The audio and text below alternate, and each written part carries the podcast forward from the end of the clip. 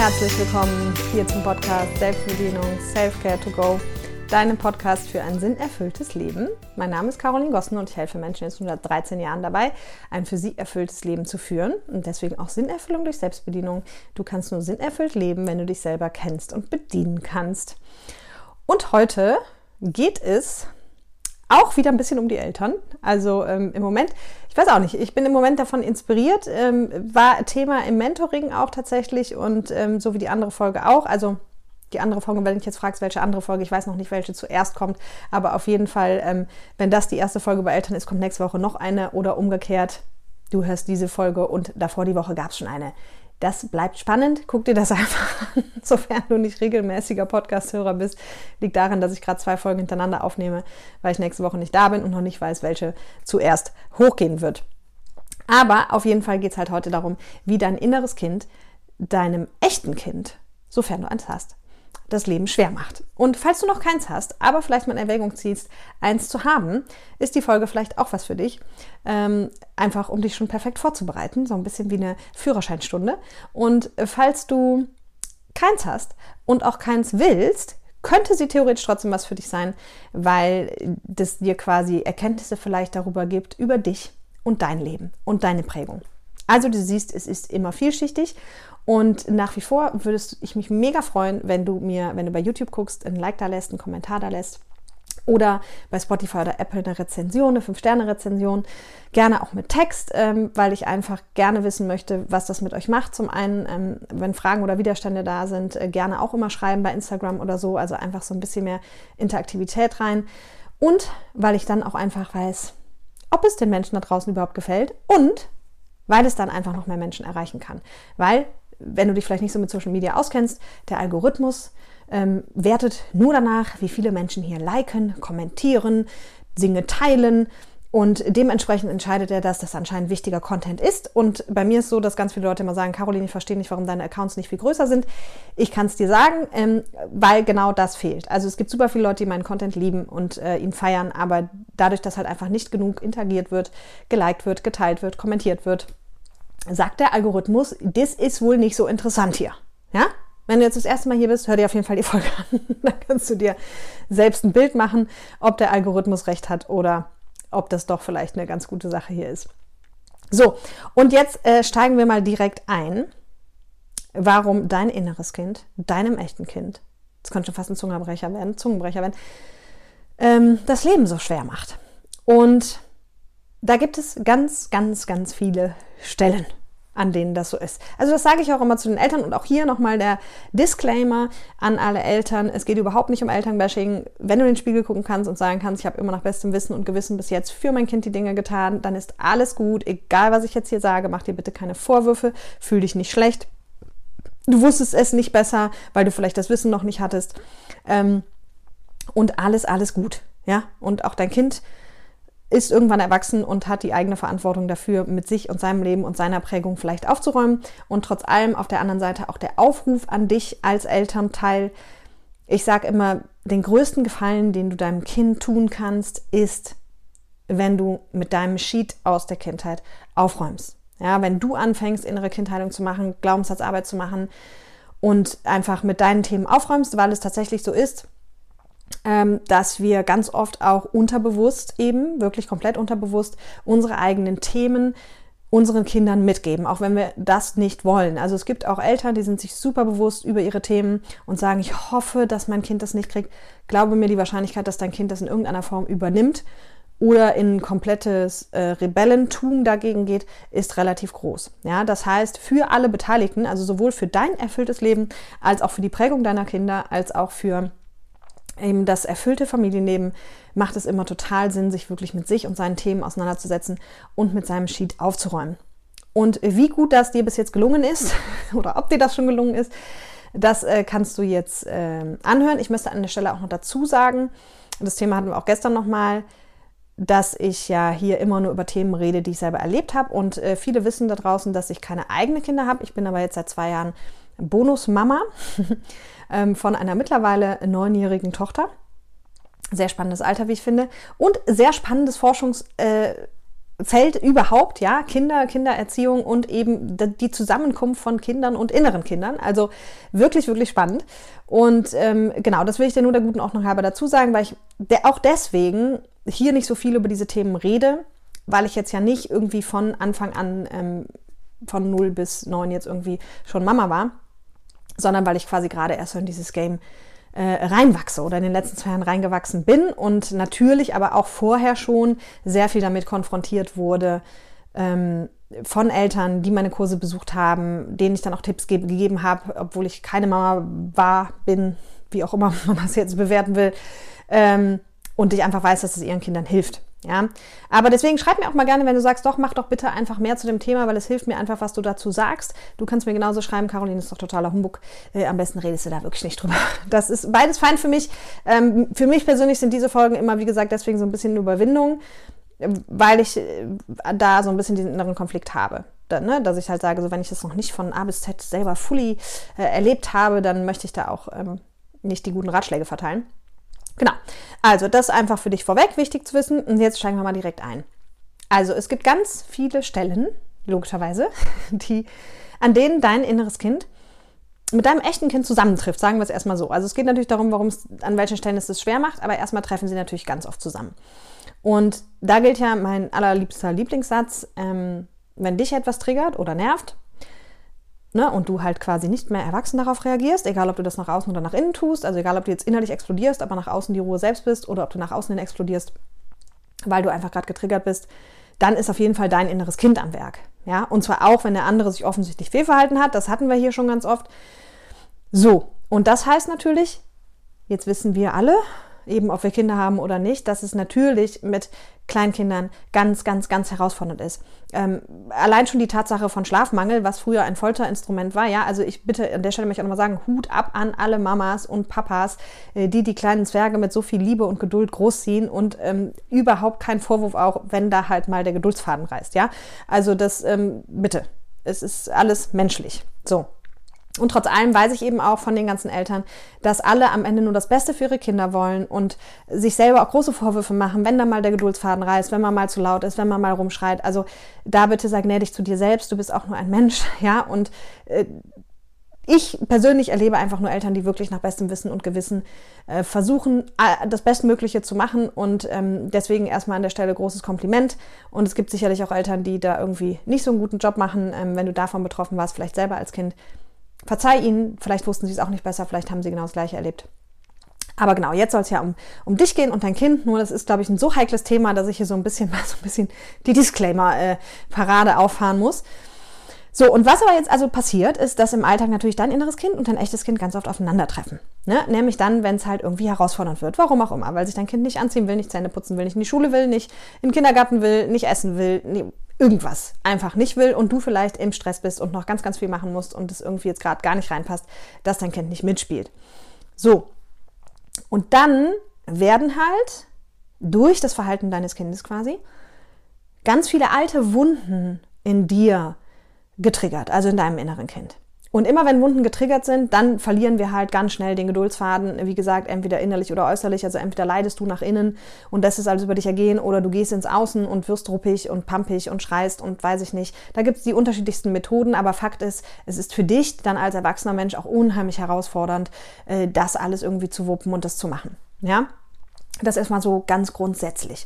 Und wenn wir jetzt mal tiefer einsteigen in die Alltagsbeispiele, dann ist es äh, ganz interessant, weil was jetzt eben in den meisten Fällen passiert ist, dass Eltern, die sich nicht so viel mit sich auseinandergesetzt haben, einfach Dinge wiederholen und so weitergeben, wie sie sie gelernt haben. Oft auch tatsächlich Dinge, die sie damals selber nicht cool fanden. Also es gibt hier so verschiedene Phänomene. Wir haben einmal das Phänomen, dass wenn du selber in deiner Kindheit was erlebt hast, was du ganz schrecklich fandst, dass du dir halt schwörst, dass du das niemals tun wirst und das auch schaffst. Und wir haben aber auch das Phänomen, dass du es dir vielleicht auch schwörst, dass du es niemals tun wirst und ein paar Jahre später feststellst, Mist, jetzt mache ich genau das Gleiche. Ja? So. Beides ist okay, weil auch hier, du hast es halt auch nicht anders gelernt. Ne? Und es ist halt immer die Frage, wie viel Zeit hatte ich dafür, mich mit mir auseinanderzusetzen, ähm, mich persönlich weiterzuentwickeln, meine Prägung kennenzulernen, die aufzulösen und so weiter und so fort. Ne? So. Aber was halt jetzt ganz spannend ist, ich glaube, ein, ein sehr schönes Thema, an dem man das festmachen kann, ist das Thema Schule. Ich habe jetzt mit ganz vielen Eltern geredet, weil bei uns natürlich Thema Schule auch ein Thema, also das Kind ist in der Schule, und kriege mit, dass viele Eltern sehr, sehr belastet sind durch die Schule. Also gerade in der Grundschule, wenn es halt so dran geht und dann fangen irgendwann Noten an und dann, hu, und dann kommen Tests und dann kommen vielleicht nicht die ersten guten Noten und so weiter und so fort.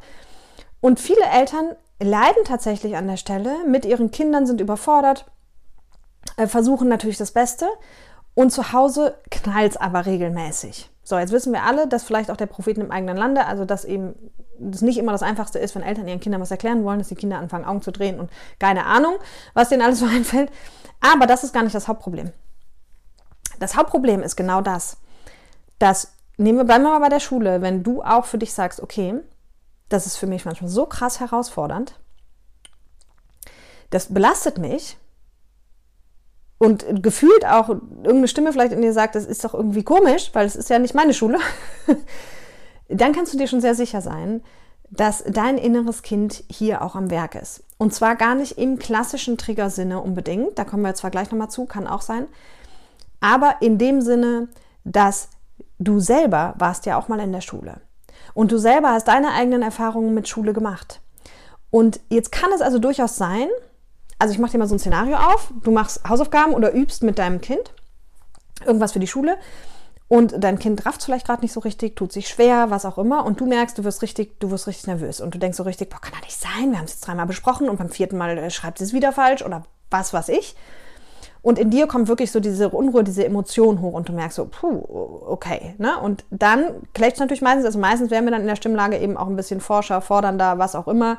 Ähm, was es mit dem Kind macht, sage ich gleich noch. Genau, bleiben wir erstmal bei dir. Und das liegt dann ganz oft daran, jetzt kommt's, dass dein inneres Kind in dem Moment selber Angst hat. Ne, ich rede ja auch ganz gerne von Todesangst, weil bei dem inneren Kind ist das ganz schnell so, oh mein Gott, oh mein Gott, oh mein Gott. Äh, wenn das hier nicht klappt, dann wird es nicht funktionieren, weil das Kind ja auf diese Liebe angewiesen ist und intuitiv weiß, wenn es sie nicht bekommt, stirbt Und dein inneres Kind sich quasi zurückversetzt fühlt in seine Kindheit. Das heißt, entweder entsteht diese Angst in deinem inneren Kind dann, weil du dich vielleicht selber an unschöne Situationen mit deinen Eltern erinnerst, wo vielleicht hast du sogar Bestrafungen bekommen oder richtig Ärger oder Stubenarrest, wenn irgendwas nicht lief. Entweder oder weil du in der Schule ganz schlimme Erlebnisse damals hattest, in Bezug darauf, dass du was nicht konntest, also vielleicht sitzen geblieben bist, ausgeschlossen wurdest, ausgelacht wurdest bei schlechten Noten, was weiß ich, und im Zweifel sogar beides im Doppelpack. Das heißt, jetzt musst du dir vorstellen, ihr sitzt zu dritt am Tisch, also dein Kind, du und dein inneres Kind, ja, und dein inneres Kind ist, wird völlig nervös und völlig heck, weil es quasi die Tatsache, dass dein echtes Kind es gerade nicht rafft, dein inneres Kind in seine Kindheit zurückkatapultiert und jetzt du als erwachsener Elternteil eigentlich nur eine, äh, ein Ziel hast, nämlich deinem Kind das richtig gut beizubringen und dein Kind davor zu schützen, dass ihm genau das passiert, was dir damals passiert ist. Aber im Außen, also was faktisch am Tisch passiert, ist wahrscheinlich ein, ein Clash zwischen Mutter und Vater, also Mutter und Tochter oder Vater und Tochter, je nachdem, wer, wer gerade betroffen ist, der nicht schön ist der entweder dem Kind gerade ganz viel Druck macht oder wo es pampig ist oder wo so Sätze fallen wie jetzt stell dich nicht so an und gerade eben konntest es oder wir haben es auch schon viermal gemacht. Und das ist natürlich für dein echtes Kind, da kannst du dir vorstellen, was passiert. Da passiert halt wieder genau das Gleiche, wie es dir vielleicht eben auch ergangen ist. Das Kind fühlt sich ganz schnell da, so, dass es zu doof ist, zu dumm ist, nicht gut genug ist, ähm, die, die Themen nicht kann ja, und das macht es natürlich in der Zukunft nicht besser. Also ich, es ist, glaube ich, liegt auf der Hand, dass wenn, wenn ein Kind ähm, das Gefühl hat, es ist zu doof, zu dumm, hier von wegen Glaubenssätze und so weiter und so fort, dass das zukünftige Lernen nicht leichter fällt. Ja, und das ist, also äh, deswegen ist auch der, der Grund, warum ich mich dafür entschieden habe, ähm, das, zu, das jetzt hier zu besprechen, weil ich mache halt auch immer wieder Hausaufgaben ähm, mit meiner Bonustochter und finde das echt ähm, sehr schön, muss oft schmunzeln weil sie auch äh, lustige Sachen macht, die ich halt früher auch hatte, also Themen, mit denen sie schwer tut, mit denen ich mich auch schwer getan habe. Ähm, ja, und ich aber eben weiß, was das alles für eine krasse Auswirkung haben kann. Ne? Und ähm, weil ich vor allem auch weiß, dass eben die Eltern eigentlich das alles nur gut machen wollen. Ne? Und umgekehrt gilt es auch, die Kinder wollen immer nur alles richtig machen. Kinder wollen nur geliebt werden. Und die versuchen immer alles so zu machen, dass sie mh, mm, Liebe von den Eltern bekommen. Also bitte auch hier nicht klischeehaft. Natürlich gibt es, es gibt willensstarke Kinder, es gibt Rebellenkinder, es gibt, aber auch hier, warum ist ein Kind willensstark und warum ist ein Kind rebell oder immer dagegen oder was auch immer? Weil es auch hier vielleicht eben weiter vorher in seinem Leben schon gelernt hat, naja, wenn ich zu ruhig bin und zu lieb bin, dann, dann falle ich nicht auf. Also dann bekomme ich keine Liebe. Aber wenn ich ein bisschen Krach mache und rebellisch bin und dagegen bin, dann gibt es zwar eine Auseinandersetzung im Zweifel, aber das ist am Ende immer noch mehr Aufmerksamkeit, als wenn ich sonst keine kriege. Ja, also das fängt halt schon früher an. Hör dir dazu auch gerne andere Folgen an zu, zum inneren Kind, weil da beschreibe ich, wie das entsteht alles und wie, wie echte Kinder sich entwickeln und wie echte Kinder ihre Schutzmechanismen entwickeln und so weiter und so fort, ähm, wo das herkommt. Und ich will auch gar nicht sagen, ne, dass es nicht, nicht äh, Kinder gibt, die ja einfach dann vielleicht anstrengender sind als andere. Aber auch das kommt ja immer irgendwo her. Und wenn eins für alle Kinder gleich gilt ist, egal wie sie sich verhalten, sie wollen alle nur eins, die Dinge richtig machen und geliebt werden. Ja, auch wenn, wenn das im ersten Moment manchmal überhaupt nicht so wirkt, weil du sagst, mein Kind ist total frech und das will überhaupt nicht, äh, das will überhaupt nicht alles richtig machen, das will immer Hauptsache nur dagegen und das macht mir Vorwürfe und das zieht mir an den Haaren und was weiß ich. Ja, auch das hat seine Gründe. Das ist dann ein bisschen komplexer in der Kinderpsychologie. Also, ne, da gibt es halt so viele verschiedene Phasen, brauche ich, glaube ich, den Eltern nicht erklären. Viele kennen sich damit schon aus und da kommt dann eins zum anderen. Ne? Mir geht es jetzt einfach darum, in diesem Alltag, dass du für dich mal besser hingucken kannst. Okay, oder beobachten kannst einfach erstmal, anfangen zu beobachten, wann wird es in dir unruhig und warum. Und warum ist natürlich eine sehr große Frage und da geh direkt mal tiefer rein und frag, kann es sein, dass mein inneres Kind hier gerade anspringt, mit Angst, mit Unsicherheit, durch eigene Erinnerungen oder Erfahrungen, die es vielleicht gemacht hat, vor denen es mein echtes Kind schützen will. also wie gesagt, entweder hat dein inneres Kind Schiss, weil es sich selber zurückversetzt fühlt, oder aber es hat, ähm, es will halt quasi nicht, dass es dem anderen Kind auch passiert. Ne? Also das ist dann oft auch so dein Erwachsenenanteil. Ich hoffe, das ist nicht zu undurchsichtig. Ähnliches Beispiel hatten wir jetzt auch in der Mentoring-Gruppe ganz schön, dass ähm, im Erwachsenen, also da geht es gar nicht um dein Kind, aber ich gebe dir mal ein anderes Beispiel. Wobei, es geht auch auf Kinder. Wenn du versuchst, deinen Kindern Essensregeln beizubringen, ja, wie man isst und wie man nicht isst. Und ein Riesenthema ist ja nicht schmatzen und nicht den Mund offen machen. Und genau das Gleiche. Jetzt ist, brauchen ja ein paar, die Kinder meistens so ein paar Anläufe, ehe sie das irgendwann mal verinnerlicht haben. Und bis dahin braucht es viele Male sagen, dass der Mund offen war, dass man geschmatzt hat und so weiter und so fort. Jetzt ist ja die Frage, wie wurde dir das beigebracht und wie wurde damit bei dir zu Hause umgegangen? Weil auch hier, wenn du da irgendwie unruhig wirst oder pampig wirst, ob äußerlich oder innerlich, kann es halt eben einfach sein, dass dein inneres Kind in dem Moment, wo jemand anders schmatzt, einfach so einen Schiss kriegt. Weil, keine Ahnung, ich meine, vielleicht hast du zu Hause eine Backpfeife bekommen, vielleicht hast du dafür eine Strafarbeit bekommen, vielleicht ähm, gab es einfach so einen Ärger, dass dein inneres Kind halt, wenn jemand anders am Tisch schmatzt, quasi einfach nur da sitzt, ne, weil das Kind, das innere Kind sitzt ja immer noch in der Kindheit, das hat noch nicht verstanden, dass Mama und Papa jetzt einen nicht mehr lieben müssen und so weiter und so fort, dass du das alles selber kannst, es denkt immer noch, es braucht die Liebe von den anderen. Und wenn dann einer schmatzt, dann sitzt es da wie auf so einem Feuerstuhl und denkt sich, oh mein Gott, das gibt gleich so einen Ärger hier, das gibt gleich so einen Ärger, da schmatzt einer die ganze Zeit. Und das ist das Eigentliche, was in dir dann quasi rumort. Oder eben die eigene Prägung, die hochkommt im Sinne von, du wurdest da vielleicht immer bestraft oder das war bei euch zu Hause eine ganz unangenehme Situation. Ja, und das ist dann das, was in dem Moment quasi in dir hochkommt und was das auch so schlimm sein lässt. Ja, so und ähm, ja, und so wir, halt, führt es halt dazu, dass wir halt im Prinzip immer wieder das Gleiche mit unseren Kindern machen, wie mit uns gemacht wurde. Unbewusst, überhaupt nicht extra, das möchte ich nochmal betonen. Und, und dass halt eben unsere Kinder dadurch natürlich ähm, ja, ihre Prägung, ihre Kindheitswunden kriegen. Ja, die sind natürlich auch, also auch hier, wenn du jetzt denkst, oh mein Gott, ich habe schon so viel falsch gemacht. Wie gesagt, dein Kind ist ja irgendwann erwachsen, dein Kind ist ja irgendwann selber dafür verantwortlich, seine Prägung und sich selber kennenzulernen und seine Prägung aufzuarbeiten. Also da darfst du dich wirklich entspannen und auch vor allem, selbst wenn du denkst jetzt, oh mein Gott, hätte ich diesen Podcast mal zehn Jahre früher entdeckt, ähm, selbst wenn, das sage ich auch immer an alle Eltern, gute Nachricht, du alles richtig gemacht hättest und was nicht möglich ist, aber angenommen, du hättest es geschafft, dass du deinem Kind kein, keine Kindheitswunde, keinen negativen Glaubenssatz zufügst, du kriegst kein Kind ohne Kindheitswunden und Glaubenssätze groß, weil es gibt noch Lehrer, es gibt noch Freunde, es gibt die ganzen Erfahrungen, die dein Kind in seinem Leben macht, mit Oma, Opa, Tanten, Onkels, Cousinen, Cousins, äh, Freundinnen und Schule. die alle auch Kindheitswunden und Glaubenssätze hinterlassen. Okay, also deswegen, das möchte ich nochmal ein bisschen relativieren. So. Und dann ein drittes Thema, dann soll es auch gut sein, ähm, was glaube ich sehr, sehr spannend ist und wo auch ganz viel passiert, obwohl da die Kinder natürlich schon deutlich älter sind, ist das Thema Berufswahl.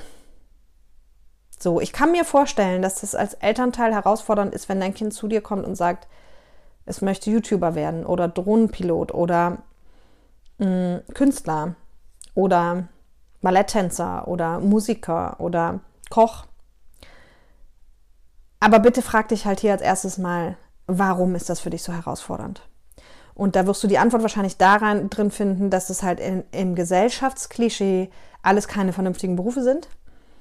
Alles Berufe sind, die nicht sicher sind, in Anführungsstrichen. Und du dir natürlich für dein Kind ein glückliches Leben wünschst.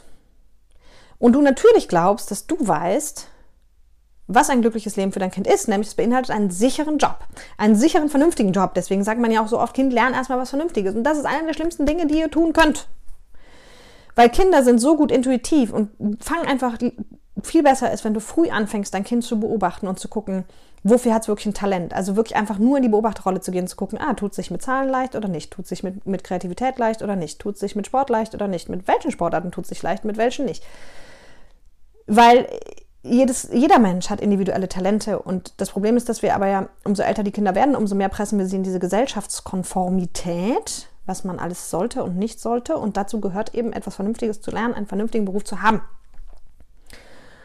Und an der Stelle kleiner Shoutout an eine meiner äh, mentorigen Teilnehmerinnen. Hm, sie weiß genau, wen ich meine, wenn ich das jetzt sage, die nämlich unter anderem Lehrerin ist und ähm, Glücksunterrichtet, Glücksunterricht macht. Also, und jetzt ihren Schülern nochmal erklärt hat, sie sollen auf keinen Fall einen Job von der Stange nehmen. Und da haben wir gestern so gelacht und ich habe mich so gefreut, weil äh, genau das, also die meisten Menschen, die wirklich in ihrem Talent leben und die dementsprechend sehr erfüllt und glücklich leben, wenn sie einen Job ausüben, der ihr Herzensthema ist, der ihr, ihrem Talenten entspricht, die sind nicht von der Stange. Das sind nicht die vernünftigen Berufe. Und das heißt nicht, dass es nicht Menschen gibt, für die das auch so ist. Also es gibt sicherlich auch total erfüllte Unternehmensberater, deren Herzensthema das ist, gar keine Frage. Und auch total erfüllte Bankkauffrauen, Bankkaufmänner und all diese vernünftigen Berufe. Aber es gibt eben viel, viel mehr Menschen, nämlich so circa 80 Prozent in Deutschland, die nicht glücklich sind. Und, und hier haben wir eben ein Riesenkonfliktpotenzial wieder zwischen Eltern und Kindern. Und auch hier wieder eben geprägt von deinem eigenen inneren Kind, quasi nicht nur geprägt, sondern auch gesteuert. So nach dem Motto, der Erwachsene in dir will natürlich, dass das Kind glücklich ist. Der Erwachsene, also dein, dein System, sage ich jetzt mal bewusst, also dein inneres Kind und deine Glaubenssätze haben aber gelernt, dafür muss man was Vernünftiges lernen, einen sicheren Job haben, ein sicheres Einkommen haben. Und das geht jetzt schon über Generationen so. Mal abgesehen davon, dass die Zeiten heute besser denn je waren und an jeder Stelle drei Jobs zu vergeben sind, ähm, im Gegensatz zu früher, ist es aber so, dass schon immer die Menschen, ne, das sage ich mal, begeistern kann, wer begeistert ist, also die Menschen, die für was brennen, die werden immer Erfolg haben, egal was sie machen, egal ob als Tänzer, als Maler, als Drohnenpilot, als YouTuber, als was auch immer. Und vor allem gibt es auch mittlerweile eben Drohnenpilot, bestes Beispiel, heute so viele Jobs, die es halt damals noch nicht gab, das, was vielen Eltern auch noch gar nicht bewusst ist, ähm, wo ich einfach nur sagen kann, ja bitte sei offen, sei open-minded, förder dein Kind und geh viel mehr statt in die Bewertung und in die Vorgabe, gerade in diesem späteren Alter, in fragenden Austausch. Ja, also auch, auch hier, ich glaube, auch hier liegt ein Missverständnis vor. Viele denken dann immer, wenn mein Kind 17, 18 ist, ist er groß genug, kann alle Entscheidungen alleine treffen. Ja, und trotzdem brauchen auch diese jungen Menschen noch irgendwie Führung, weil sie natürlich viel weniger Lebenserfahrung haben. Und diese Führung kann ich ihnen halt geben, indem ich mit ihnen rede, aber indem ich eben möglichst wertneutral rede.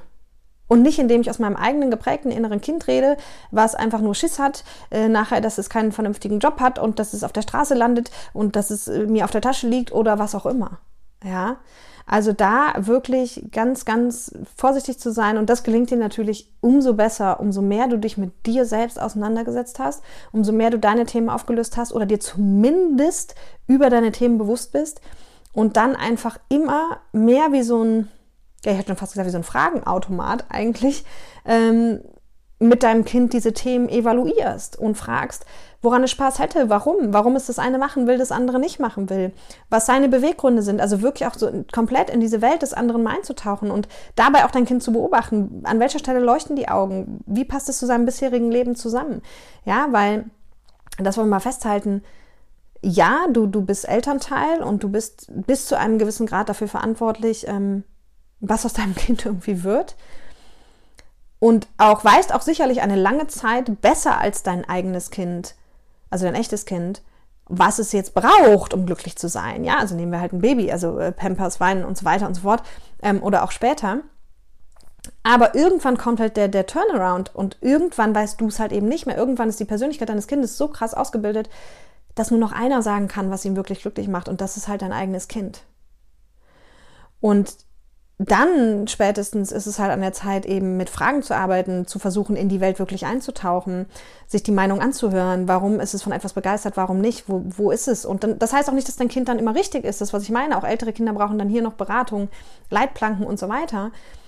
Aber da wirklich auf Augenhöhe Gespräche zu führen und nicht so, ja, dann mach erstmal so, weil ich das sage oder weil du die Füße noch unter meinen Tisch setzt oder, oder, oder.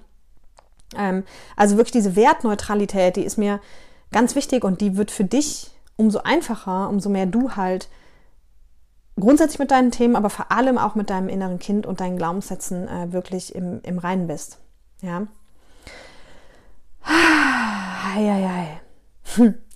What a trip. Ich hoffe, mh, diese Podcast-Folge hat dir gefallen. Ich springe es hier nochmal parallel so ein bisschen auf meine Notizen.